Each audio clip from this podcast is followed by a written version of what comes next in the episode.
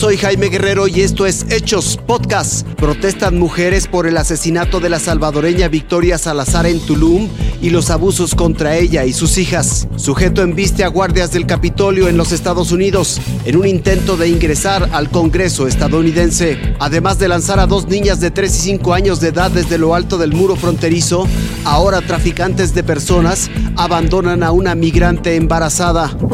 El llamado bloque negro opacó una manifestación legítima en la que 250 mujeres pretendían exigir justicia por la muerte de la joven salvadoreña Victoria Salazar, quien fue brutalmente tratada por policías municipales de Tulum, Quintana Roo. Según imágenes viralizadas en la red, las embosadas hicieron su aparición sistemática y violenta, agresiones repetidas a policías y periodistas. Uno de los blancos, el camarógrafo de Azteca Noticias, Salvador García, quien fue golpeado varias veces con un tubo lesionaron su mano y dañaron la cámara. Era la una y media de la tarde cuando los colectivos de mujeres llegaron al Monumento a la Revolución para su protesta legítima, pero llegó el grupo de disturbios. Después de las dos, caminaron por Paseo de la Reforma, donde unas 50 encapuchadas destruyeron mobiliario urbano. El monumento a Cuauhtémoc, recientemente remozado, fue vandalizado y no hubo un solo marabunta que lo evitara. Atacaron los negocios, varias horas de recorrido llegaron al Zócalo. Fallaron en su intento por ingresar a Palacio Nacional. Durante más de cinco horas,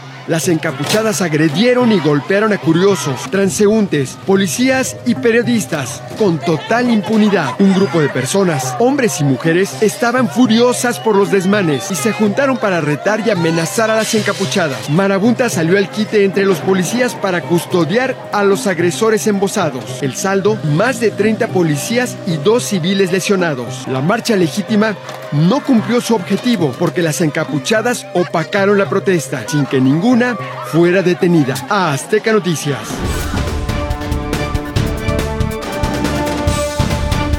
Un joven afroamericano de nombre Noah Green, en el perímetro del Capitolio, lanzó su auto contra dos policías y la barrera de contención. The suspect did exit the vehicle with a knife in hand, and at that time he started to lunge toward, uh, run aggressively toward U.S. Capitol Police Office. La policía respondió disparando contra el atacante. Los servicios de emergencia recogieron tres personas. Dos fallecieron, un policía y el atacante.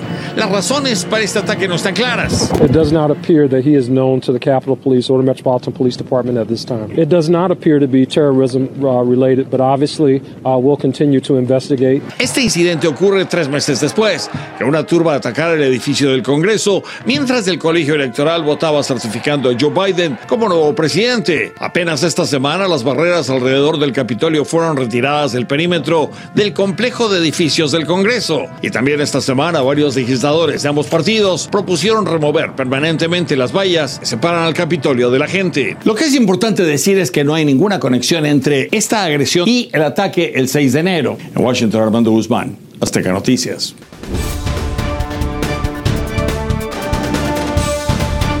Son cerca de 6 metros de altura lo que tiene este muro, donde exactamente el pollero soltó a las dos pequeñitas ecuatorianas de 3 y 5 años durante la noche del 30 de marzo. Pero esa misma noche, del lado mexicano en el desierto, se quedó una joven mujer, también ecuatoriana.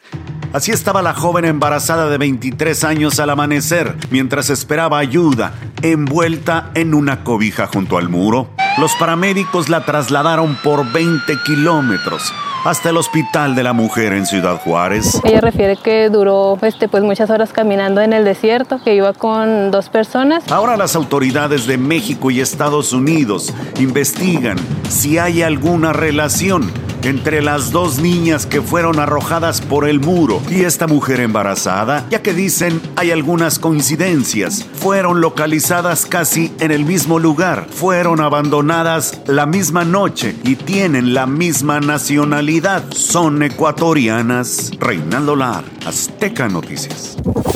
Esto fue Hechos Podcast. Gracias por su compañía.